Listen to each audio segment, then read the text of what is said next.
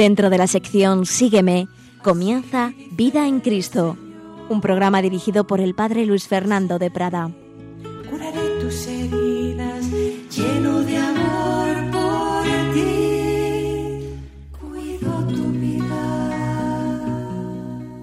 Un cordial saludo, queridos amigos, querida familia de Radio María. Aquí estamos un día más en estas reflexiones sobre la vida espiritual, sobre diversos aspectos de esa vida en Cristo que estamos todos llamados a llevar con el Señor. Y estábamos haciendo unas reflexiones sobre esa dimensión comunitaria de nuestra vida espiritual en el aspecto, en el sentido de que todos necesitamos una ayuda, un consejo, un acompañamiento espiritual o incluso una dirección espiritual, la llamemos como la llamemos. Hemos estado los días, dos días anteriores, haciendo unas reflexiones un poquito de conjunto, viendo fundamentos bíblicos de esas dimensiones comunitarias y, de mediaciones, de cómo el Señor normalmente pues quiere que usemos mediaciones, que se comunica con nosotros pues con la ayuda de otras personas. Hay ayudas comunitarias, pero también hay ayudas más personalizadas. Hemos visto fundamentos bíblicos, hemos hecho algunas reflexiones teológicas,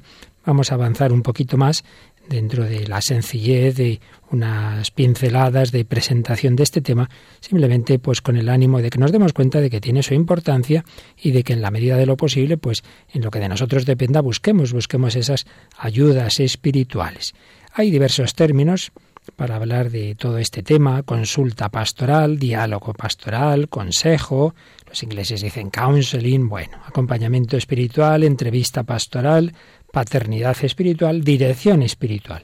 Llámese como se llame, se trata de una relación entre dos personas, una que podemos llamar consejero, padre espiritual, director espiritual, acompañante, una persona que se supone más madura, adulta en la fe, dentro de que nunca llegamos a la perfecta madurez en esta vida, y otra segunda, pues que sería el consultante, hijo espiritual, dirigido espiritual, acompañado, bueno, pues que está en una situación más de inicios, aunque bueno, puede haber muchas situaciones, ¿verdad? Desde una persona alejada de la fe con la que tenemos un diálogo pastoral hasta una persona que puede tener ya una vida espiritual muy elevada, pero eso no quita que siga necesitando una ayuda, un consejo, sobre todo en determinados momentos. Una persona con una vida espiritual seria, con auténtico deseo de santidad. Las palabras son lo de menos. Es verdad que quizás si se usa acompañamiento espiritual, puede hacer más referencia a los primeros pasos de la vida espiritual o a una consulta esporádica. En cambio, dirección espiritual implica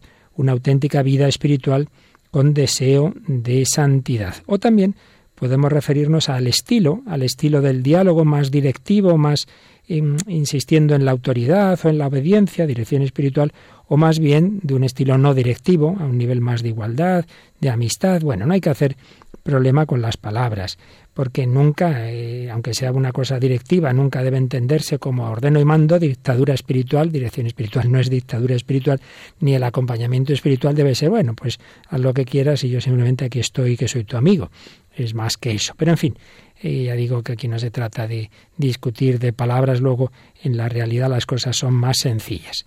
Diversos términos. Podemos luego decir algo muy, muy breve y sencillamente de cómo esto no es ningún invento, esto de una manera o de otra se ha dado siempre. Si ya vimos los fundamentos de toda esta realidad en la Escritura, en el Antiguo y el Nuevo Testamento, podríamos recorrer un poquito la historia, veríamos cómo esos primeros monjes, por así decir, esos padres del desierto, esos eremitas, donde en buena medida podemos decir que empieza la vida religiosa, pues daban mucha importancia a tener una abad espiritual, a tener un consejero, a no ir cada uno por libre, sino pues fiarse, fiarse del consejo de los padres espirituales, de aquellos eremitas que llevaban más tiempo.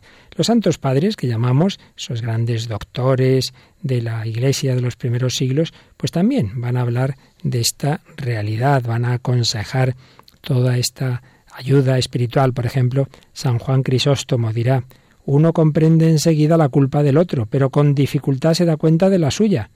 Un hombre es imparcial en causa ajena, pero se perturba en la propia.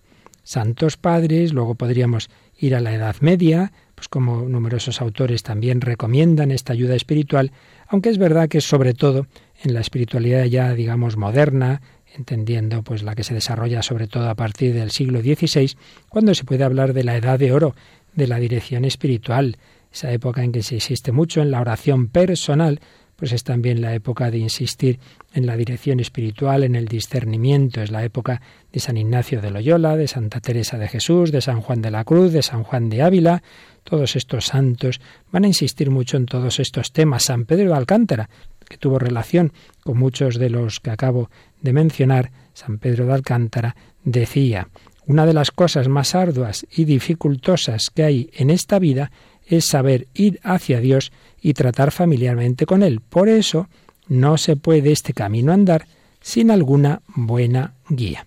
Y San Juan de Ávila, doctor de la Iglesia, conviene que para el regimiento de vuestra conciencia toméis por guía y padre alguna persona letrada y experimentada y ejercitada en las cosas de Dios, y no toméis quien no tenga uno sin otro, las dos cosas, letrada, es decir, formada con buena formación teológica, pero también con experiencia, con experiencia en las cosas de Dios. Ni basta solo la experiencia sin formación doctrinal, ni basta la formación doctrinal sin la experiencia de vida espiritual. Y algo parecido, con otras palabras, dirá también Santa Teresa de Jesús. Aconsejará a esos letrados formados, esos letrados que sepan de lo que hablan, pero a ser posible también con experiencia. Y en muchos sitios nos va a aconsejar esa ayuda espiritual. Por ejemplo, si quiere o pretende ser contemplativa, dice en el camino de perfección, ha menester, para ir muy acertada, dejar su voluntad con toda determinación en un confesor que sea tal,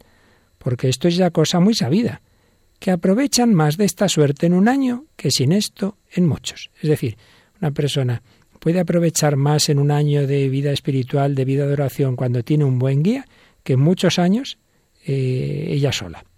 Y San Juan de la Cruz también, también va a recomendar buscar ese acompañante, ese director espiritual, que sea una persona sabia, discreta y experimentada en el trato con Dios nuestro Señor. Dirá en la llama de amor viva, y adviértase que para este camino, a lo menos para lo más subido de él, y aun para lo mediano, es decir, las etapas medianas y finales de la vida espiritual, pues en que uno se puede perder, y entonces dice, para estas etapas apenas se hallará a un guía cabal según todas las partes, todas las cualidades que ha menester, porque además de ser sabio y discreto es menester que sea experimentado, porque para guiar el espíritu, aunque el fundamento es el saber y la discreción, aunque el fundamento es el saber y la discreción, si no hay experiencia de lo que es puro y verdadero espíritu, no atinará a encaminar al alma en el camino que lleva hacia Dios.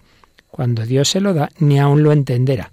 Así pues, todos estos autores, con unas palabras u otras, insisten, por un lado, en la conveniencia de esa ayuda espiritual y por otro lado, en que ese, esa persona que nos ayuda necesita dos tipos de cualidades, una buena formación doctrinal, teológica, pero también que, que, en estos temas de oración, de santidad, de perfección, hombre, que tenga experiencia, que no hable de pura teoría. Y en fin, así podríamos seguir señalando eh, muchos autores. Nos vamos ya siglo XX, por ejemplo, San José María Escriba también dirá, conviene que conozcas esta doctrina segura.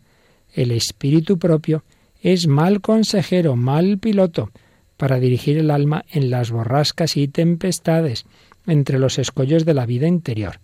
Por eso es voluntad de Dios que la dirección de la nave la lleve un maestro, para que con su luz y conocimiento nos conduzca a puerto seguro. Está en el número 59 de Camino. Y en otro lugar, Conversaciones, dice, la tarea de dirección espiritual hay que orientarla no dedicándose a fabricar criaturas que carecen de juicio propio y que se limitan a ejecutar materialmente lo que otro les dice.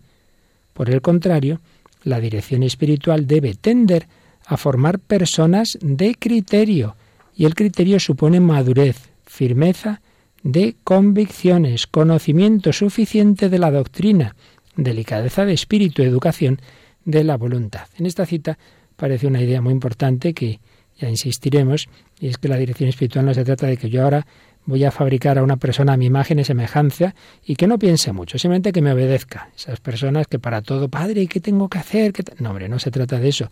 No se trata de fabricar personas que se limitan a consultar y ejecutar materialmente lo que, lo que se les dice, sino que vayan formándose, vayan formando un criterio que les permita cada vez tener mayor madurez y muchas cosas que sin necesidad de esa consulta poco a poco pues vayan aprendiendo a descubrir lo que Dios quiere, que a fin de cuentas es de lo que se trata, no que hagan lo que yo les digo, sino que aprendan a discernir la voluntad de Dios, que es la que todos tenemos que buscar, dirigido y director. Bien, esto algunas citas de, de algunos santos, podríamos seguir diciendo muchas más, pero también el magisterio de la Iglesia. Evidentemente, esto no son temas de dogmas, pero siempre el magisterio de la Iglesia aconseja para la vida cristiana de los fieles y, haremos muy bien en hacerle caso. Por ejemplo, Papa León XIII, Papa que, que condujo a la Iglesia del siglo XIX al siglo XX, así como Juan Pablo II la condujo del XX al XXI, pues León XIII reafirmó la validez de la dirección espiritual frente a aquellos que alegando que lo importante era la moción del Espíritu Santo, la moción interior, la dirección interior, consideran que toda dirección exterior es superflua. decía el Papa, pues no es así. Una carta de 1899, precisamente Testem Benevolencia, decía, la ley común de Dios providente establece que así como los hombres son generalmente salvados por otros hombres, de modo semejante, aquellos que Él llama a un grado más alto de santidad sean también conducidos por hombres. Es decir, si la salvación, si el anuncio de la buena noticia, si los sacramentos llegan a los hombres a través de hombres, también el perfeccionamiento de esa salvación, el llegar a las cumbres de la vida cristiana, la santidad, normalmente necesita la ayuda de una persona. Claro que al final es cuestión entre cada alma y Dios, por supuesto, pero eso no, no quita que, que Dios nuestro Señor, pues como hemos visto en días anteriores, quiera usar, quiera servirse de diversas mediaciones, empezando por la primera mediación que todos recibimos, que es la de nuestros padres, que no solo son mediación para darnos la vida, sino las primeras experiencias de la vida, la educación, para bien y para mal. Pues si esas, esas experiencias se hacen bien o se hacen mal, pues cuánto nos pueden influir. León XIII, pues, pues es uno de los papas que va a insistir en, en distintas ocasiones en esa conveniencia, en esa sí, en esa conveniencia y a veces hasta necesidad de la dirección espiritual. Un papa que tuvo mucha importancia también, como sabemos, y un largo pontificado, Pío XII, pues insistió con frecuencia a lo largo de, ese pontificado en este tema. Por ejemplo, en la exhortación Menti Nostri. Al trabajar y avanzar en la vida espiritual, no os fiéis de vosotros mismos, sino que con sencillez y docilidad Buscad y aceptad la ayuda de quien con sabia moderación puede guiar vuestra alma, indicaros los peligros, sugeriros los remedios idóneos, y en todas las dificultades internas y externas os puede dirigir rectamente y llevaros a perfección cada vez mayor, según el ejemplo de los santos y las enseñanzas de la ascética cristiana. Sin estos prudentes directores de conciencia, de modo ordinario, es muy difícil secundar convenientemente los impulsos del Espíritu Santo y de la gracia divina. No está diciendo que sea imposible. Hay casos, los hay, que Dios nuestro Señor ha conducido de una manera, digamos, más directa a un alma a la cima de la santidad. No ha podido encontrar director espiritual, por lo que sea, pues, pues si no ha sido culpa suya, si no ha sido por autosuficiencia, si no ha sido por soberbia, Dios tiene sus caminos. Pero, dice, decía el Papa Pío XII, de modo ordinario, habitualmente, es muy difícil, no dice que sea imposible, pero es muy difícil secundar convenientemente los impulsos del Espíritu Santo. Dios siempre ilumina, pero es difícil muchas veces saber entender y secundar esas inspiraciones, esos impulsos del Espíritu Santo sin la ayuda de una persona experimentada. Esto lo decía Papa Pío XII a seminaristas, pero en su medida, pues esto vale para cualquiera que quiera tomarse en serio la vida cristiana. Bueno, el Vaticano II también en varios lugares eh, nos va a hablar de, de, la conveniencia de la dirección espiritual para la santificación de los sacerdotes en Presbyterorum Ordinis 18. Los sacerdotes deben procurarla siempre que puedan a los fieles, especialmente a jóvenes que puedan también tener indicios de una vocación especial. Por supuesto, en los seminarios es muy importante la dirección espiritual, en la vida religiosa, etcétera, etcétera. Y en los papas posteriores al concilio, pues han sido también frecuentes las exhortaciones pues de, de, todo este mundo, de toda esta realidad que ya hemos dicho que puede tener distintos matices, eh, pero que siempre es ese diálogo pastoral, diálogo espiritual de persona a persona.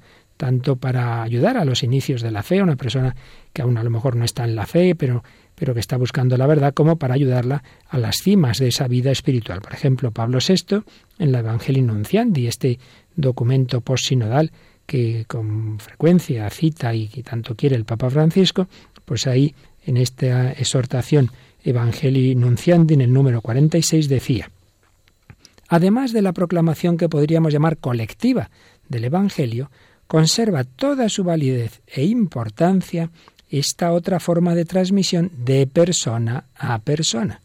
El Señor la ha practicado frecuentemente, como lo prueban, por ejemplo, las conversaciones con Nicodemo, Zaqueo, la samaritana, Simón el fariseo. Esto lo vimos nosotros en, otro, en otra ocasión. Y lo mismo han hecho los apóstoles. En el fondo, se preguntaba Pablo VI, en el fondo, ¿hay otra forma de comunicar el Evangelio que no sea la de transmitir a otro la propia experiencia de fe? ¿Hay otra forma distinta?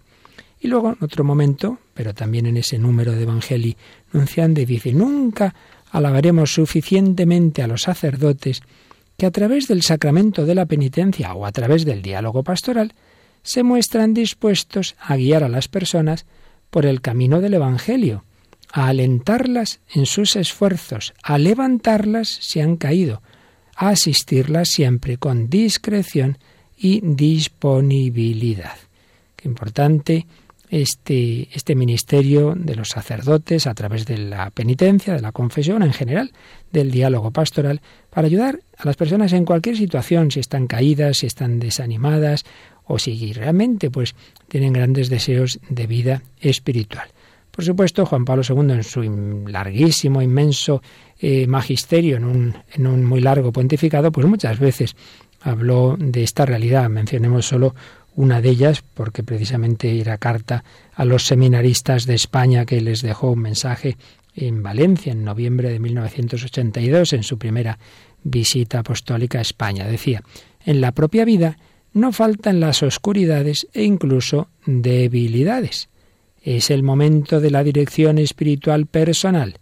Si se habla confiadamente, si se exponen con sencillez las propias luchas interiores, se sale siempre adelante. Y no habrá obstáculo ni tentación que logre apartaros de Cristo. Aquí Papa señala un aspecto que creo que es muy interesante. Todos tenemos malas épocas, malos momentos, y en toda vocación, en la en la de un seminarista que cree que tiene vocación sacerdotal, en un matrimonio, en un religioso, pues antes o después llegan momentos de crisis. Y entonces si uno se lo calla, si uno no lo habla con nadie, uh, mal, mal asunto. Fácil que eso acabe mala, de mala manera. Pero si uno lo habla, si uno dice, ay, padre, estoy en este mal momento, estoy con dudas, yo no sé si tengo vocación, yo no sé si dejar el seminario, yo no sé si dejar esta relación, yo no sé si lo que sea. Si eso se habla con confianza, si se exponen esas luchas interiores, decía San Juan Pablo II, que algo sabía de vida espiritual, se sale siempre adelante. Se sale siempre adelante. Si no nos encerramos en nosotros mismos, si vamos de la mano de Jesús, un Jesús que camina en la iglesia, un Jesús que nos guía también no solo interiormente con sus inspiraciones, sino a través de esas personas que pone a nuestro lado. Pues vamos a, a pedir al Señor que seamos humildes, que nos conceda esa persona que nos acompañe, que queremos ir de su mano, que no seamos soberbios para rechazar las ayudas que el Señor quiera darnos. Andando de tu mano, qué fácil es la vida. Andando de tu mano, el mundo es ideal. Andando de tu mano, qué fácil es la vida de tu mano, el mundo es ideal desde que voy junto a ti.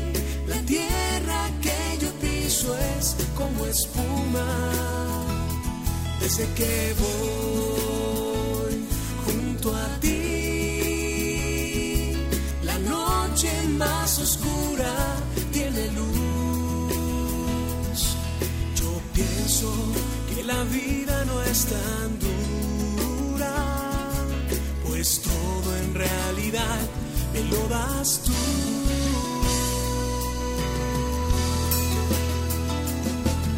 Andando de tu mano, qué fácil es la vida. Andando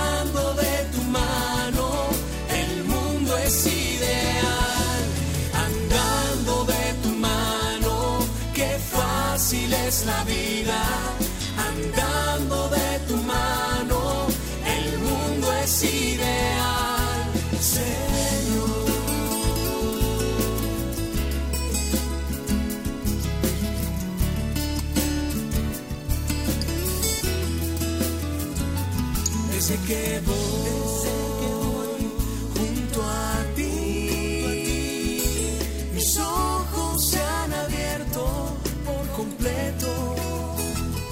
Desde que voy, junto a ti, Señor, mi vida nunca ha vuelto a ser igual. Tú eres la antorcha que me guía. Quiero ir hasta el final.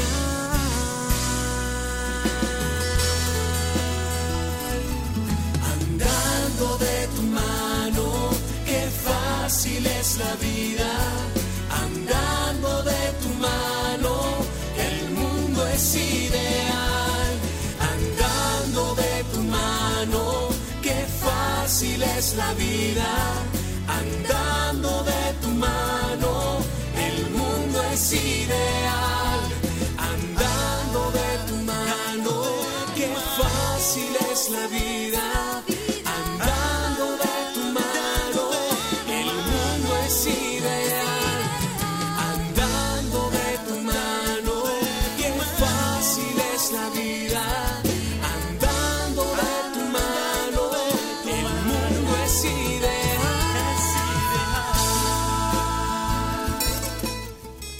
Andando de tu mano. Quizá no sea tan fácil la vida ni tan ideal como nos dice la canción, pero desde luego siempre será mucho más fácil si no nos encerramos en nosotros mismos, si no nos quedamos solos, si nos abrimos al Señor, pero al Señor que no solo nos habla en la oración, en los sacramentos, sino también a través de la Iglesia y a través de esa mediación de la Iglesia personalizada que es la dirección espiritual, que es la ayuda pastoral, que es el acompañamiento espiritual, lo llamemos como queramos. Hemos recogido algunos textos de santos, de papas también.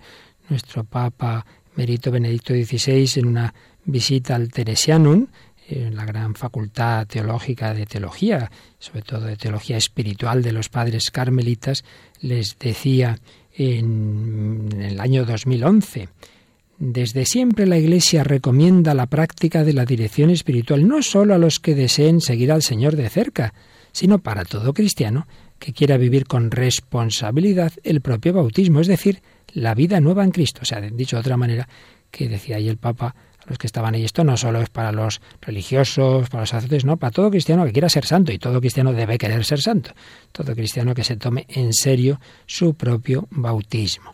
Se trata de instaurar la misma relación personal que el Señor tenía con sus discípulos, el especial lazo perdón, con que Él los condujo tras de sí para abrazar la voluntad del Padre, para abrazar, esto es, la cruz. Y añadía, también vosotros, queridos amigos, en la medida en la que seáis llamados a este deber insustituible, haced un tesoro de todo lo que habéis aprendido durante estos años de estudio, para acompañar a todos los que la providencia os confíe, ayudándoles en el discernimiento de los espíritus y en la capacidad de secundar los impulsos del Espíritu Santo, con el objetivo de conducirlos a la plenitud de la gracia hasta alcanzar la medida de la plenitud de Cristo. Ahí estaba dirigiéndose a los estudiantes de teología que en su momento pues tengan un ministerio pastoral, entonces lo que las, aquellos que la providencia en su día os confíe, tenéis que ayudarles en ese discernimiento de espíritus y en la capacidad de secundar los impulsos del Espíritu Santo. Fijaos que siempre se insiste en esto. No se trata que el director espiritual le diga a uno lo que tiene que hacer, sino que le ayude a encontrar lo que el Espíritu Santo le dice que tiene que hacer, como en aquella escena de las primeras que analizamos en el primer programa que dedicamos a este tema, en que eh, aquel sacerdote Eli le ayudaba a Samuel a responder a Dios, a comunicarse con Dios nuestro Señor. Era el Papa Benedicto XVI, Papa Francisco. Pues empezábamos precisamente nuestra primera reflexión con algunas citas suyas de la Evangelii Gaudium. No vamos a repetirlas, pero podemos añadir otra del número 172 de ese documento programático de su pontificado, de esa exhortación apostólica, la alegría de evangelizar, donde decía la propia experiencia de dejarnos acompañar y curar, capaces de expresar con total sinceridad nuestra vida ante quien nos acompaña, nos enseña a ser pacientes y compasivos con los demás y nos capacita para encontrar las maneras de despertar su confianza, su apertura y su disposición para crecer. Expresar con total sinceridad nuestra vida ante quien nos acompaña. Todos los papas, de una manera o de otra, nos aconsejan este medio, este medio que no es que sea algo imprescindible como si fuera el sacramento del bautismo, pero desde luego es algo muy conveniente y que haríamos muy mal en rechazar si está en nuestra mano. Fijaos que incluso en esa gran síntesis de la doctrina católica, que es el catecismo de la Iglesia Católica, aparece, aparece esta realidad en el punto 2695 y también en el 2690, donde se dice lo siguiente. El Espíritu Santo da a ciertos fieles dones de sabiduría, de fe y de discernimiento dirigidos a este bien común que es la oración. Y pone entre paréntesis dirección espiritual, o sea que lo pone como un don, un don que el Espíritu Santo da a algunos fieles para ayudar a todos al bien común de la oración. Aquí lo orienta especialmente la dirección espiritual como una ayuda para la oración. Y fijaos que añade a continuación, aquellos y aquellas que han sido dotados de tales dones son verdaderos servidores de la tradición viva de la oración. Estamos en el contexto, es la cuarta parte del catecismo, la parte de la oración, en el contexto de ayudas para la oración. Entonces, dentro de la ayuda para la oración está la dirección espiritual. Y fijaos que ha dicho aquellos y aquellas. Por lo tanto, aquí el catecismo nos está diciendo que también puede haber mujeres que ocupen este lugar de directoras espirituales, y las hay, claro que las hay, en la vida religiosa, y otras personas que de, experiencia espiritual, que obviamente hay cosas que no podrán hacer, como es el sacramento de la confesión, eso no, pero lo que es la guía espiritual, lo que es el consejo espiritual, lo que es la dirección espiritual, sí que pueden realizarla, así lo dice el catecismo, que además cita aquí a San Juan de la Cruz. Por eso el alma que quiere avanzar en la perfección, según el consejo de San Juan de la Cruz, debe considerar bien entre qué manos se pone porque tal sea el maestro, tal será el discípulo, tal sea el padre, tal será el hijo. Y añade, no sólo el director debe ser sabio y prudente, sino también experimentado, lo que veíamos antes. Si el guía espiritual no tiene experiencia de la vida espiritual, es incapaz de conducir por ella a las almas que Dios en todo caso llama. Incluso no las comprenderá. Una cita que hace el catecismo de la llama de amor viva. Así pues, con todo esto, pues creo que no hay que insistir más. Vemos que desde luego el Espíritu Santo a través de la Iglesia, a través de los santos, a través del magisterio de la Iglesia, nos está diciendo que esto es algo bueno, que esto es algo conveniente, que esto es algo que en la medida en que podamos no debemos rechazarlo. Sin embargo, si en una época de la historia de la Iglesia pues fue muy valorada la, la dirección espiritual y fue algo muy que, muchas personas pues se alegraban de tener, hay que hablar de una crisis, una crisis pues allá por los años 60, 70, como tantas otras realidades en la vida de la Iglesia. Pues bueno, como tantas cosas de, de múltiples causas, no podemos decir simplemente por esto o por lo otro, sin duda por muchas razones. Quizá entre ellas porque a veces se entendía de una manera mala, había malas experiencias, había un, lo que os decía yo antes de convertir la dirección espiritual en una especie de de dictadura espiritual, de autoritarismo, de eh, hay que hacer esto y ya está, entonces las personas las podía llevar a un infantilismo, pero luego también en otros casos era porque, bueno, en las épocas del 68, 70 de la, de la rebelión, del rechazo de toda autoridad, del rechazo de los padres, de la jerarquía de la iglesia, somos adultos, vamos a rechazar el paternalismo, porque a mí una persona me tiene que decir nada.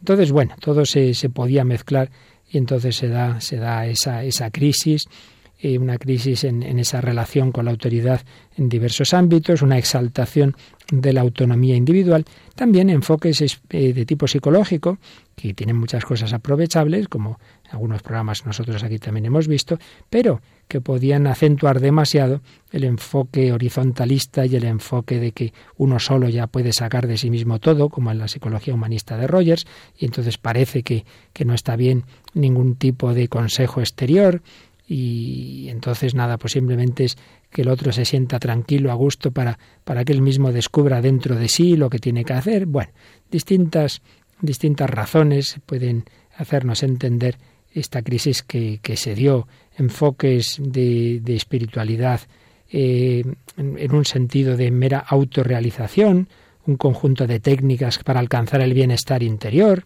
la espiritualidad. Aquí estoy siguiendo una intervención del padre o un amigo José María Alsina en un seminario que tuvimos sobre, sobre la dirección espiritual y citaba a Monseñor Fran Rodé cuando dice que a veces la espiritualidad se reduce a la atención de la propia experiencia interior, privilegiando el análisis psicológico con una vaga referencia a lo divino.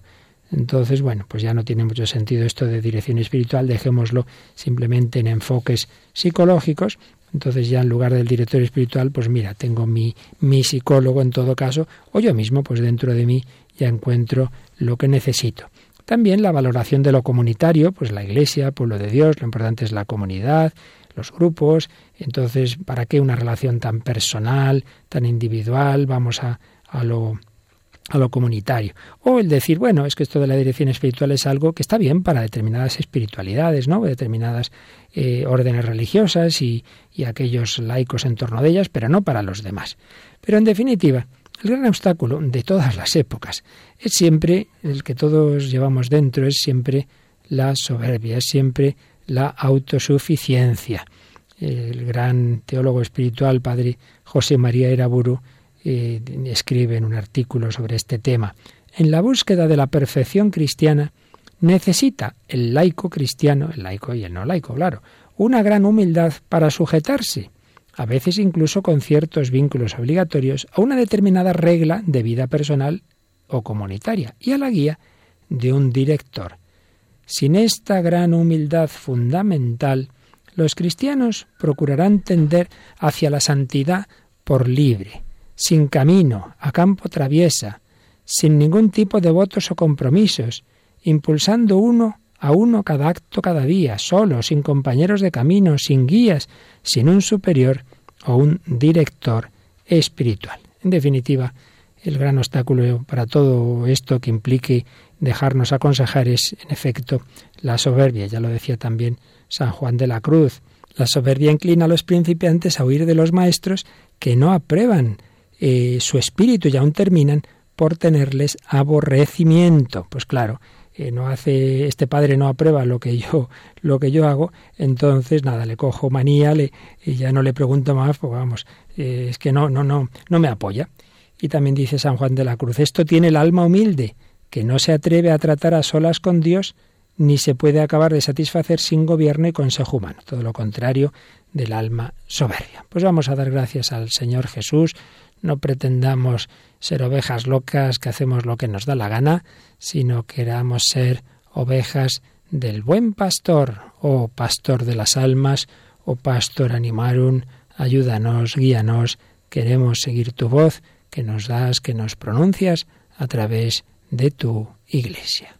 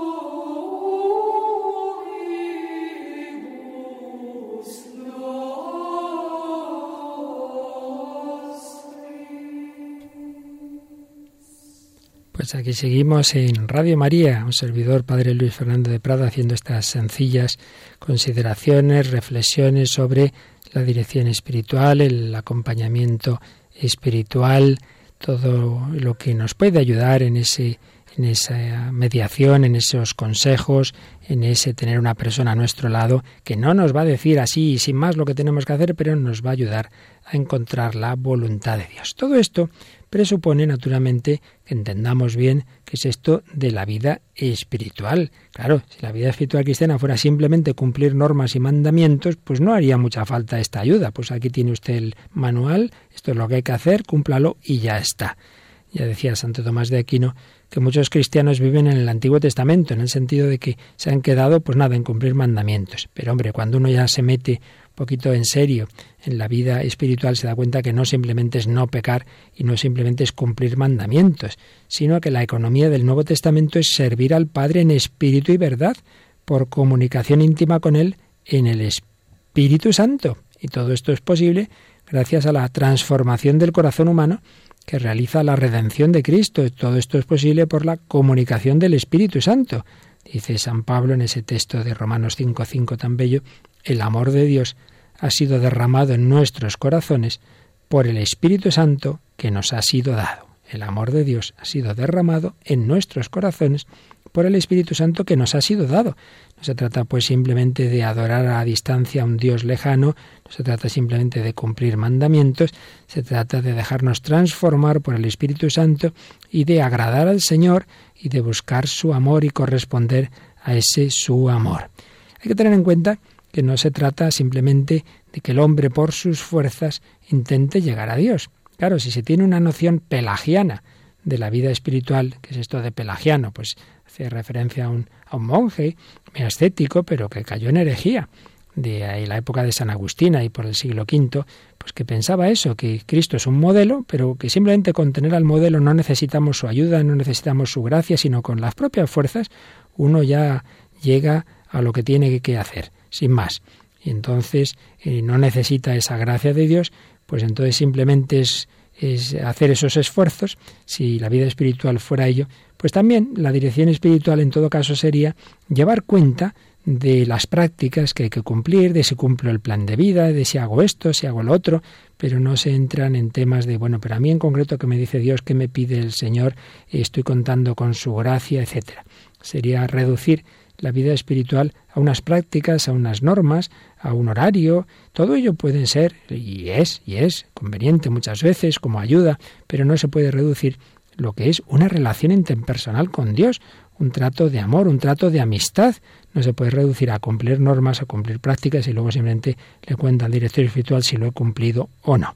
No hay que olvidar que se trata de llegar a la santidad, que es mucho más que cumplir mandamientos, que es una unión con Dios en Cristo, que es un seguimiento personal del Señor en diálogo con Él, y que el núcleo de la santidad, de la moral cristiana, en definitiva, es un corazón filial y fraternal. Por tanto, esto es muy importante, lo espiritual no es sólo la vida interior o la oración. A veces pensamos que hablo en la dirección espiritual? Pues de las cosas espirituales. ¿Y qué son las cosas espirituales? Mi oración, mi meditación, mi confesión. Pues no, Señor. Vida espiritual es toda la vida humana bajo la guía del Espíritu Santo, porque toda la vida humana debe ser espiritual, es decir, debe ser guiada por el Espíritu Santo. Si yo eh, me dejo guiar o creo que me dejo guiar por el Espíritu Santo al hacer oración, pero no pido al Espíritu Santo que me ilumine al elegir mis amistades, o mi novio o novia, y con quién me caso, o mi trabajo, o mi carrera, o mis diversiones, o qué veo o no veo en la televisión, eso no tiene que ver con la vida espiritual, pues desde luego voy lucido, porque la vida eh, cristiana es todo, todo, todo, todas las dimensiones de la vida humana desde Cristo y guiadas por el Espíritu Santo. Por tanto, de todo ello también hay que hablar en la dirección espiritual. A veces me ha pasado a mí pues eh, hablar con jóvenes, pues que te cuentan cómo van en esto, lo otro, que si leo tal libro, que si leo tal otro, que si la oración así, así, y luego un día de repente te enteras que han tomado una decisión tan importante como que estoy empezado de novio, de novia con tal persona y tal, y así sin, sin rezarlo antes, sin consultarla, ah, y eso no tiene que ver con la vida espiritual algo tan gordo como, como puede ser la elección de la persona con la que quizá estés toda tu vida. Eso no tiene que ver con la vida cristiana. Pues desde luego que tiene mucho que ver. Por eso, entendamos bien que dirección espiritual como vida espiritual tiene que ver en realidad con todo, con todo lo que afecta a mi relación con Dios y con los demás. Vida espiritual, vida humana movida, guiada por el Espíritu Santo y la dirección espiritual es para ayudar a que realmente esa guía sea del Espíritu Santo, a que mis discernimientos, a lo que yo tengo que hacer en todos los ámbitos de mi vida, pues sean no según simplemente mis ideas, mucho menos según mis impulsos, mis pasiones, sino según lo que Dios me pida, según el Espíritu Santo. Vida espiritual que tiene, podríamos señalar, distinguir tres grandes dimensiones. Lo digo con las expresiones que considero muy acertadas de un gran tratadista de este tema de la dirección espiritual que es y de en general de la teología espiritual que es el padre Luis María Mendizábal. Él distingue como tres grandes dimensiones dentro de la unidad de la vida espiritual. A saber, primera, ser de Dios, ser de Dios. Segundo, ser para los hermanos, ser para los demás. Tercero, no ser de mí mismo, no ser de mí mismo. Tres dimensiones. Primera, ser de Dios, dimensión vertical, orante, bajo Dios. Ante todo, el cristiano es aquel que vive de cara a Dios, ser de Dios. Esto tenemos que serlo en todo el día. No, no es solo que un ratito yo voy a la iglesia, sino todo el día vivir como hijo, vivir en relación con el Señor, un diálogo personal, un diálogo constante, la oración continua, ese ideal que ya San Pablo nos planteaba, orad en todo momento, ser de Dios. Pero es verdad que esa actitud de relación con el Señor, esa dimensión orante, tiene unos momentos fuertes que son eso, propiamente los tiempos de oración. Pues indudablemente es un, todo un aspecto que hay que hablar en la vida espiritual. Ya hemos visto que precisamente el catecismo trata de la dirección espiritual a propósito de la oración. Muchos santos y muchos maestros de vida espiritual han hablado de ella porque es verdad que es un campo cuando uno va avanzando en la vida, bueno, al principio y, y al medio y al fin. Hay muchos momentos en que uno necesita consejo, necesita ayuda para la oración. Pero segunda dimensión de la vida espiritual, ser para los hermanos, ser para los demás si uno se cree que es muy espiritual porque está mucho tiempo en la capilla, pero luego no hay quien le aguante, está siempre enfadado, no sonríe nada, eh, siempre está pensando mal, criticando, pues hombre, aquí me da que eso de oración estará tiempo en la capilla, pero una cosa es estar tiempo en la capilla y otra es hacer verdadera oración, porque la oración si es verdadera nos va transformando el corazón, va haciendo nuestro corazón semejante al de Cristo y como tanto nos dice el Papa Francisco, pues tiene que implicar una compasión con los demás, tiene que implicar una mirada a los demás desde el corazón de Cristo, por tanto identificación con los hombres, actitud de caridad, de comunión eclesial, de colaboración a la redención, de evangelización. Pues igual que decíamos antes, esto no es para un rato, sino que el cristiano en todo momento debe tener esa actitud en principio eh, de servicio, de si me piden algo en principio sí, de, servicio hacia los demás. No he venido a ser servido, sino a servir y, colaborar en todo lo que pueda. Una dimensión horizontal. Antes era dimensión vertical, dimensión orante bajo Dios. Ahora nos fijamos en esa dimensión horizontal. Pues bien, también habrá que hablar en dirección espiritual de qué tal son mis relaciones con los demás si hay gente a la que yo excluyo, si hay gente que me cae muy mal y entonces es que no quiero ni verla, gente a la que no perdono, eh, si es que soy inaguantable en mi casa, pues hombre, de todo eso hay que hablar de la caridad, de la comunión con los demás. Porque, repito, si somos muy católicos y rezamos mucho y muchas novenas, pero luego estamos poniendo verdes a la puerta de la iglesia a no sé quién, hombre, pues esto no puede ser. Ser para los hermanos, ser para los demás. Pero estas dos dimensiones, ser de Dios y ser para los demás, implican una tercera, no ser de mí mismo. Claro, si yo vivo para Dios y vivo para los demás, quiere decir que no me aferro a mis ideas, que no me aferro a mis gustos, a mis apetencias. Abnegación, abnegación. Abnegación no es lo mismo que penitencia. Abnegación es no dejarme eh, llevar sin más de mis ideas, porque fijaos incluso, puede ocurrir que uno se aferra que tiene que hacer penitencia, pero porque a él le da la gana y, en contra del consejo del director espiritual. Pues ahí la abnegación sería al revés. Abniega tus ideas y entonces no te aferres a que tienes que hacer tal ayuno, tal penitencia. Mejor penitencia es obedecer que, que hacer ese ayuno. Abnegación es que me dé cuenta de que el criterio de mi vida no soy yo mismo, que es el Señor, tengo que hacer lo que Dios quiera, que tengo que renunciar a mis planes, incluso a mis planes espirituales y, y mis planes de santidad. Ah, pues yo hubiera querido ser tal cosa, entrar en tal congregación, pero no pudo ser. Bueno, pues ese sería el camino de Dios, no, no te aferres a tus planes. Pues yo quería casarme con esta persona, pero no pudo ser. Pues santifícate en donde la providencia te ha puesto. Abnegación, renuncia interior. Pero es verdad que aunque lo principal es esa actitud interior, esa renuncia a mis ideas, a mis planes, pero también, también es bueno que eso interior se exteriorice, también que haya una dimensión de penitencia, de cruz y que sepamos aceptar los sufrimientos de la vida, que sepamos aceptar las cruces. Pues qué duda cabe que también para esta dimensión es bueno el consejo, no que sin más pues uno solo pues decida, yo me tengo que sacrificar en esto, lo otro, o que cuando lleguen los grandes sufrimientos pues uno se los trague solos.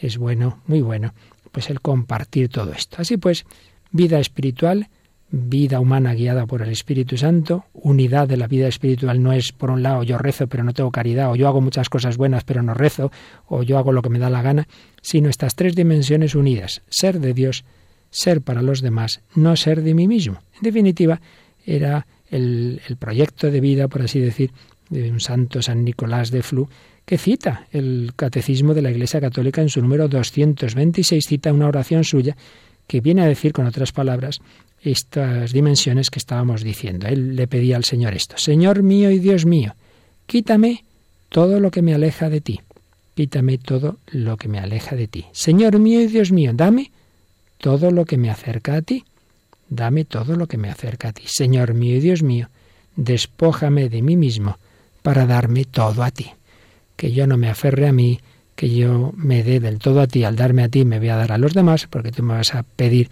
que me entregue a mis hermanos, pero lo importante es que me quites lo que me aleja de ti, que yo no me aferre a todo aquello que pueda realmente separarme de ti. Se lo pedimos al Señor, que no se aferró ni a su propia vida, que dio su vida por nosotros en la cruz.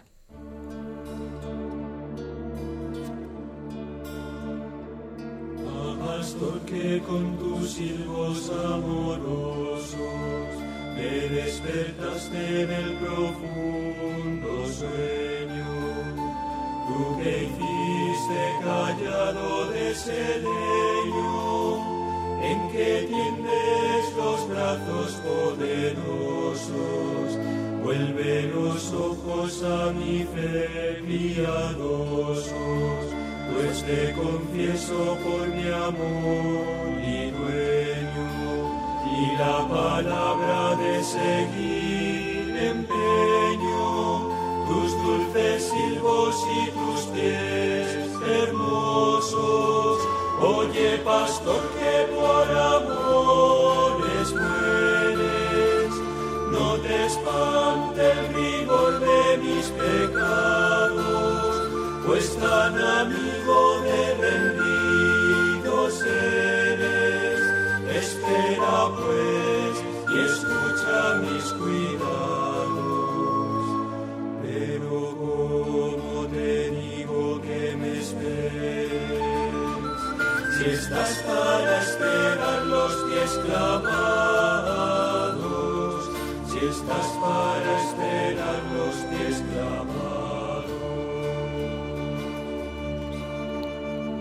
Jesús es el buen pastor que ha dado la vida por sus ovejas, que quiere llevarnos a todos a la santidad, que quiere conducirnos por su Espíritu Santo que nos ha concedido desde la cruz, dando la vida por cada uno. Vida espiritual a la que ayuda la dirección espiritual, una vida espiritual en la que todos estamos llamados a la santidad, pero ojo, como ya explicamos hace bastante tiempo en estos, en estos programas, en estas reflexiones, el que todos estemos llamados a la santidad no quiere decir al mismo tipo de santidad. Esto quedó muy claro en el capítulo 5 de la Lumen Gentium del Vaticano II, que Dios lleva a cada uno por un camino, que Dios nos llama a una relación con Él, con cada uno personal única e irrepetible. No hay dos santidades iguales, no hay dos santos iguales. Por eso hacemos mal en pretender imitar sin más. Pues tal santo hizo esto, pues yo lo tengo que hacer. San Ignacio de Loyola, al inicio de su conversión, claro, cuando no tenía ninguna formación, y se estaba convirtiendo, pero no tenía, pues eso, formación espiritual, leía que San Francisco hizo tal cosa, pues yo la tengo que hacer. Y Santo Domingo hizo aquella otra, pues yo la tengo que hacer. Hombre, no, no se trata de que tú hagas lo que ha hecho otro santo, sino lo que Dios quiere que hagas tú.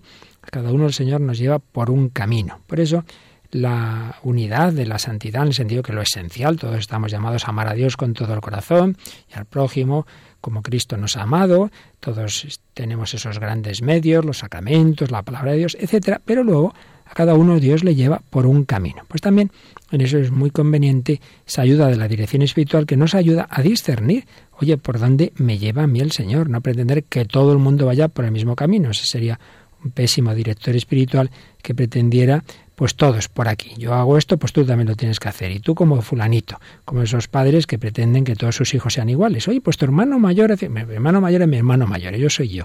Pues también en la vida espiritual y eh, cada uno es cada uno con sus cada unadas. Y todos los santos son muy santos, pero desde luego bastante distintos San Ignacio de Loyola, San Felipe Neri, Santa Teresa o San Juan de la Cruz. Y no digamos Pier Giorgio Frassati o los pares de Santa Teresita, claro, cada uno según su vocación. Vocación, un tema muy importante para la dirección espiritual que uno, pues cuando es joven, debe plantearse, ¿dónde me llama a mí el Señor? ¿Qué misión tengo? Cada uno tenemos una misión personal, única e irrepetible. Otros aspectos a tener en cuenta en la vida espiritual y por tanto también a tratar en la dirección espiritual es que la vida espiritual es como una relación entre la acción de Dios, la acción del Espíritu Santo y la colaboración humana. Acción de Dios gracia del Señor, eh, que nos puede iluminar pues cuando menos lo esperamos y como Dios le parezca, a veces de maneras pues muy especiales. Desde luego cuando Santa Teresa de Jesús iba a contar a los confesores, pues me ha pasado esto, me ha pasado lo otro, decía, no, está, esto es cosa del demonio, esta mujer, pero ¿cómo es que el Señor le habla? Bueno, pues Dios puede hacer muchas cosas, pero es verdad que normalmente pues son caminos bastante más sencillos y más ordinarios. Entonces todo se junta, las luces del Espíritu Santo y el uso de la razón que Dios nos ha dado a la cabeza para que la usemos, la prudencia, pues aspectos que siempre se han visto como convenientes, sobre todo a los inicios de la vida espiritual, como un plan de vida, como un cierto horario, como tener un libro que te ayuda a la oración, todo eso es conveniente, pero a la vez sin aferrarnos a ello. Yo me llevo mi librito de meditación, voy a meditar esto, lo he preparado, anoche he pensado que voy a meditar tal cosa, muy bien, eso está muy bien, pero resulta que empiezo la oración y el Señor me da una luz, que estoy súper a gusto, simplemente en su presencia o pensando en una cosa distinta de la que ayer había preparado. Y entonces digo, ah, no, no, no, no, no, que ayer dije que hoy iba a meditar este Evangelio. Hombre, no, no, no te aferres a lo que tú habías preparado. Si el Señor te ilumina con eso, quédate ahí. Pues todo esto hay que verlo en la dirección espiritual por un lado, poner esos medios prudentes de, colaboración con la gracia, pero a la vez sin aferrarnos a nuestras ideas. Bueno, pues ya seguiremos hablando de la vida espiritual, de la dirección espiritual. Nos quedamos simplemente hoy pues en que es una ayuda muy buena, muy conveniente, que en la medida en que podamos que no nos quedemos sin ella por, por dejadez o por autosuficiencia, que sería lo peor, y que eh, a través de, de, esta ayuda pues podemos ir avanzando en esa vida espiritual, en esas dimensiones, ser de Dios, ser para los hermanos y no ser de mí mismo. Seguiremos hablando de todo ello si Dios quiere.